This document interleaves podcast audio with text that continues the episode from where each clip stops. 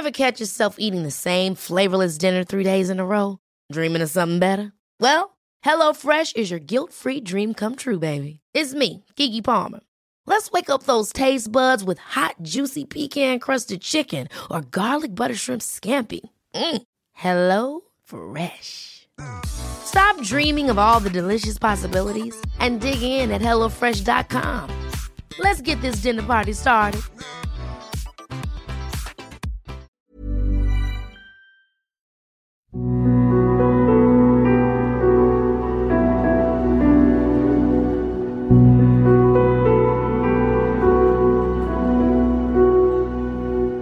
En Honduras el ejercicio periodístico se complica. Leyes que restringen la libertad de prensa, ataques contra periodistas a quienes a la postre no se les permite entablar denuncia penal, casos de desplazamientos forzados han prendido la alerta en el último informe de C Libre titulado Del silencio informativo al éxodo. Hoy platicamos con Amada Ponce, quien encabeza este comité, y también con Jorge Canaguati, presidente del grupo OPSA, que entre otras publicaciones edita el influyente periódico La Prensa. Es importante escuchar sus voces, porque sin una estructura legal y de Estado que garantice un pleno ejercicio de nuestro trabajo, en Honduras el periodismo está en riesgo. Periodismo en riesgo. Una aproximación a las amenazas que nublan el quehacer informativo. Presentado por la Sociedad Interamericana de Prensa. Una producción de la Organización Editorial Mexicana.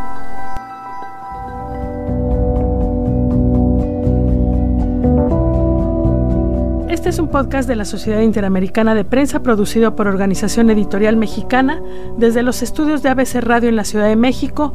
Yo soy Marta Ramos y hoy es 24 de febrero del 2020. Está conmigo como siempre Alejandro Jiménez y tenemos la fortuna de conectarnos con Amada Ponce de C Libre en Honduras, que acaba de presentar hace unos días un informe sobre libertad de expresión en este país.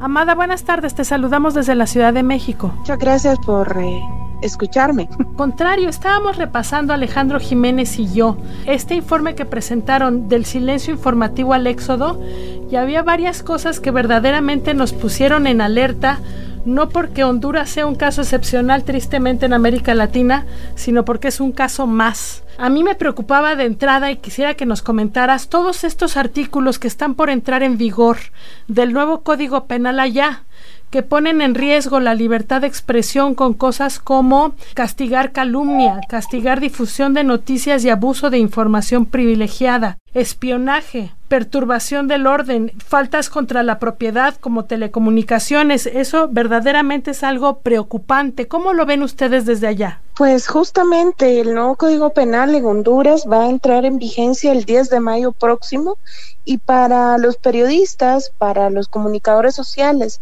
y por supuesto para el Comité por la Libre Expresión es de suma preocupación. Desde Libre hemos estado desde el inicio de la creación de este código tratando de incidir en el Congreso Nacional para que no se apruebe y no entre en vigencia. Ha habido muy poca transparencia en el ejercicio eh, de la aprobación de este código y hoy por hoy eh, cualquier periodista va a ser censurado y va a tener digamos, serias dificultades para hacer su trabajo de forma ética y profesional. Esto se une a toda la serie de ya establecidas normas y amenazas que han estado, digamos, formando parte del escenario en el que los periodistas nos hemos eh, colocado en un proceso de autocensura colectivo. Eh, para los eh, periodistas y comunicadores sociales en Honduras existen temas que no se pueden hablar, que no se pueden investigar.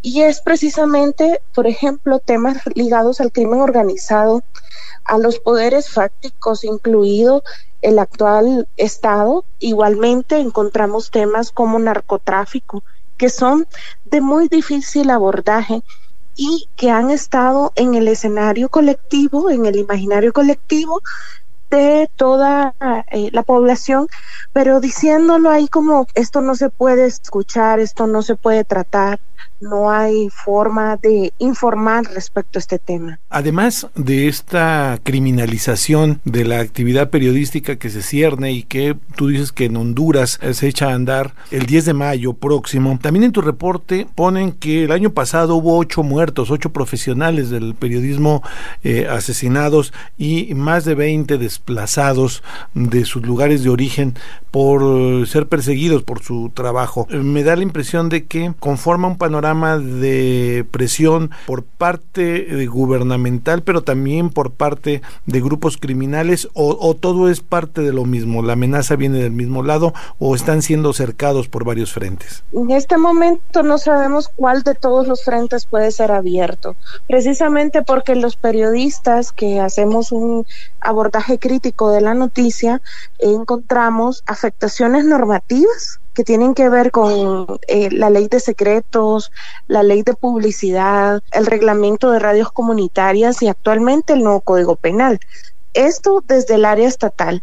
También el manejo de las fuentes informativas que han sido censuradas desde el Poder Ejecutivo al punto tal que no pueden dar ninguna información. El último elemento es los poderes fácticos en encontrados en las redes criminales y en el narcotráfico que no están muy desligados del Estado. Vemos, por ejemplo, las redes que eh, han penetrado la Policía Nacional, la Corte Suprema de Justicia, el Congreso Nacional y el mismo Poder Ejecutivo. En el caso de la parte de los desplazados y de los muertos, bueno, y del Código Penal, ¿cuál ha sido la respuesta por parte de los medios? ¿Qué tan unidos están los medios hondureños en este momento? Los medios hondureños nunca han podido eh, estar en una sola sintonía lo que sí hay unidad es que existe muchísimo temor. Tanto los medios tradicionales o corporativos están amenazados como los medios que han eh, defendido las voces críticas. En este caso, digamos, en los últimos, eh,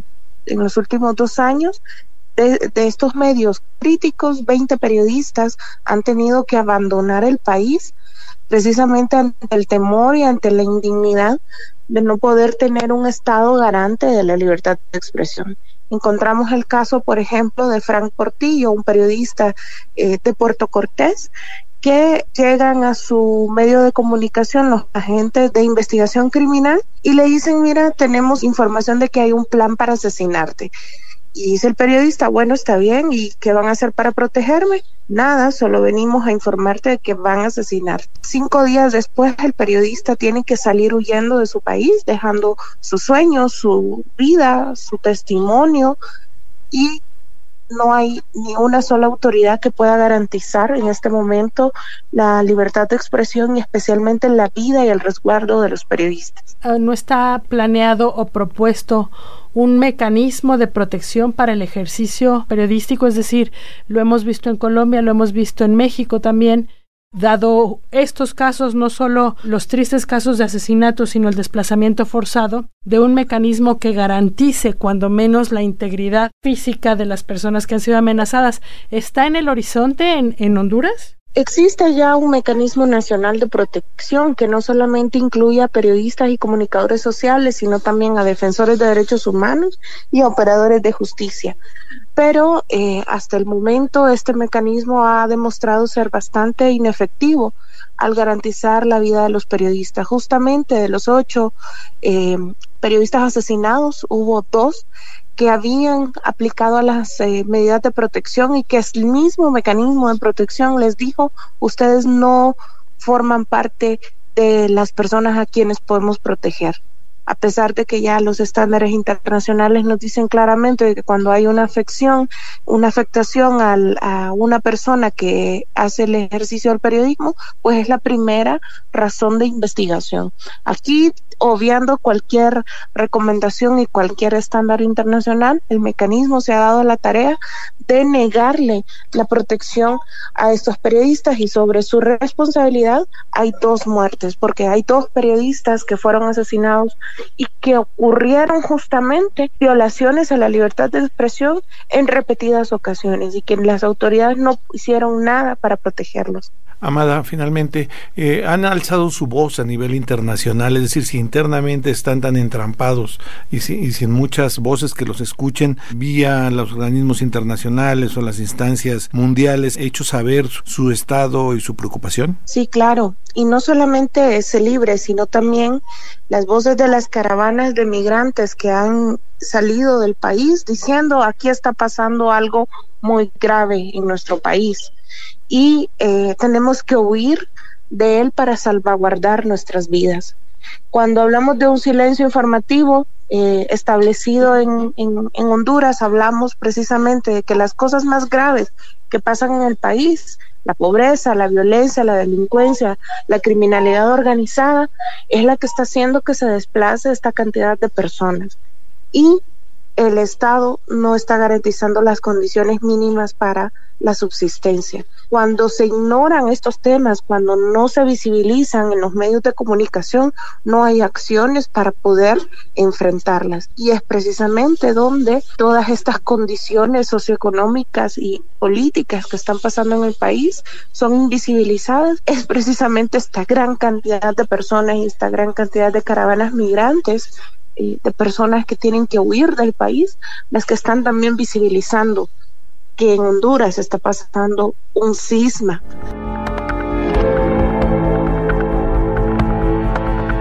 Reportaje de CB24 octubre 2017. Representantes de la organización Reporteros Sin Fronteras y de la Organización de Naciones Unidas para la Educación, la Ciencia y la Cultura UNESCO mostraron su preocupación por las agresiones y amenazas en contra de los periodistas en Honduras y reclamaron al Ejecutivo dirigido por Juan Orlando Hernández un compromiso para adoptar medidas para proteger a los comunicadores y garantizar la libertad de expresión. En el caso específico de Honduras, la CIP resaltó el caso del periodista Carlos William Flores, quien laboraba en el canal 22. De esas agresiones a la prensa, el 91% de esos casos prevalece en la impunidad.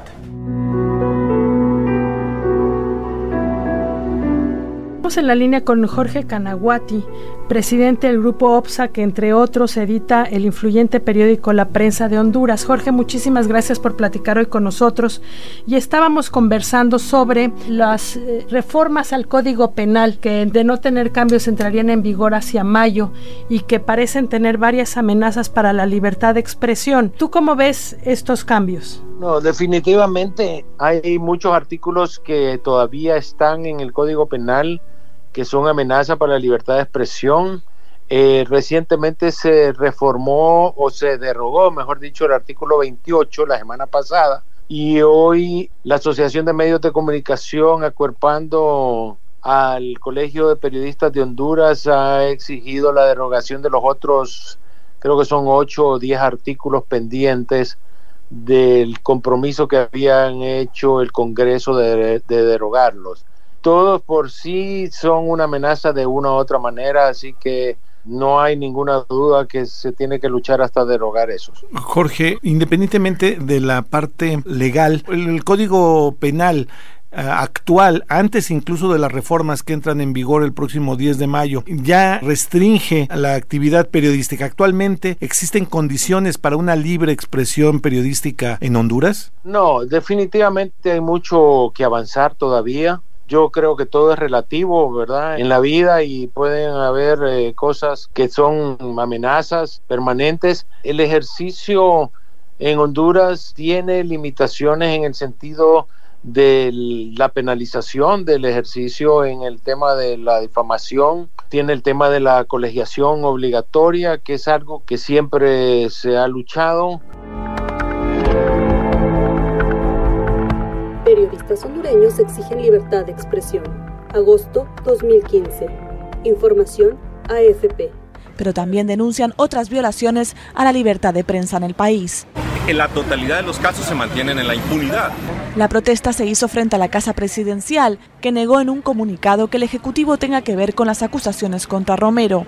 De ser sentenciado, sería la primera vez que un periodista es encarcelado por injurias y difamación en Honduras, que según organismos internacionales es uno de los países más peligrosos para el ejercicio del periodismo como en todos los países existen amenazas, existen sectores enemigos de nosotros como los, las fuentes de poder o el crimen organizado, que son una consideración, han causado daño, pero en forma general eh, yo diría que los medios de comunicación pueden discutir y hablar de lo que ellos piensan y deben de hablar. Como en otros países amenazados, especialmente por el tema del crimen organizado existe autocensura y es algo que se sufre, pero sí yo diría que hay un ambiente que está muchísimo mejor que otros países. Nada que ver con Nicaragua, nada que ver con Venezuela, pero ese código penal que nos agarró a nosotros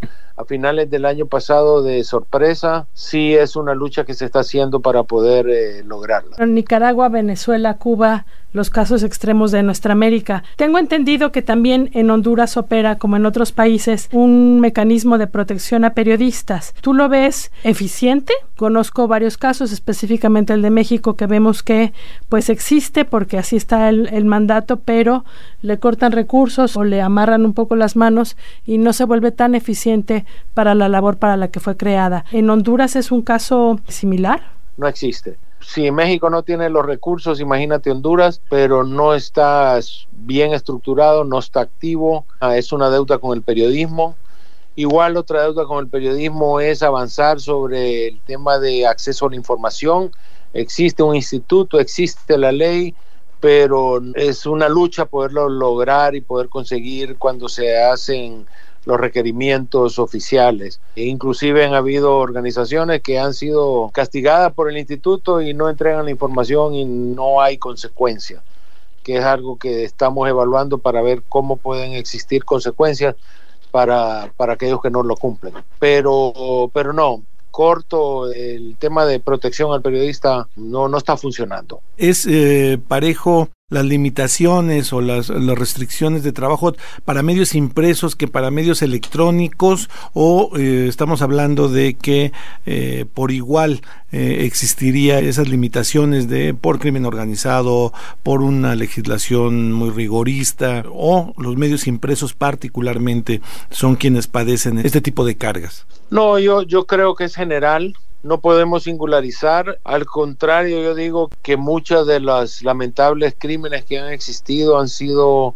en radio y televisión, eh, particularmente en las zonas rurales. No, no, no podría decirte que es particular para medios impresos. Eh, si yo te puedo decir al contrario, como en cualquier lado del mundo, los temas de televisión y radio son concesiones del Estado y me imagino que hay otras consideraciones para ello, ¿verdad? Por aquello de los permisos, etcétera. Pues muchas gracias, mantengamos esta comunicación porque para nosotros, tanto en México como en la Sociedad Interamericana de Prensa, pues es importante saber que toda América Latina esté sana en materia de libertad de expresión. Muchas gracias. Perfecto, y muchas gracias a ustedes y a la orden.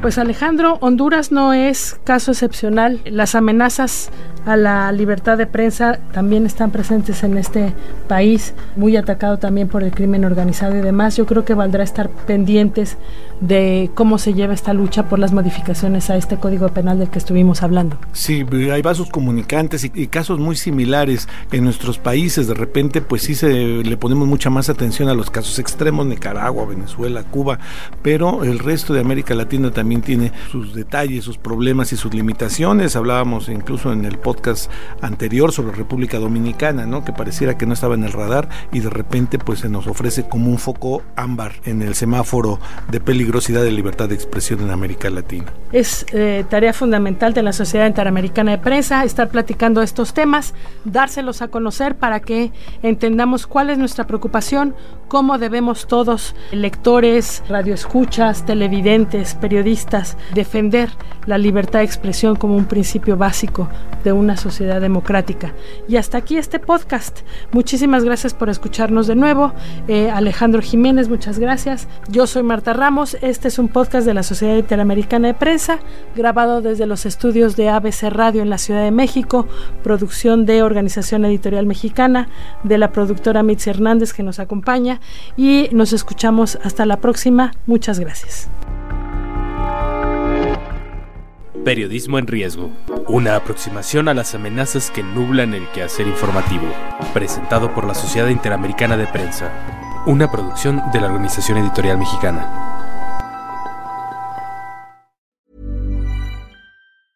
Ever catch yourself eating the same flavorless dinner three days in a row? Dreaming of something better? Well, HelloFresh is your guilt-free dream come true, baby. It's me, Kiki Palmer. Let's wake up those taste buds with hot, juicy pecan-crusted chicken or garlic butter shrimp scampi. Mm. Hello Fresh. Stop dreaming of all the delicious possibilities and dig in at HelloFresh.com. Let's get this dinner party started.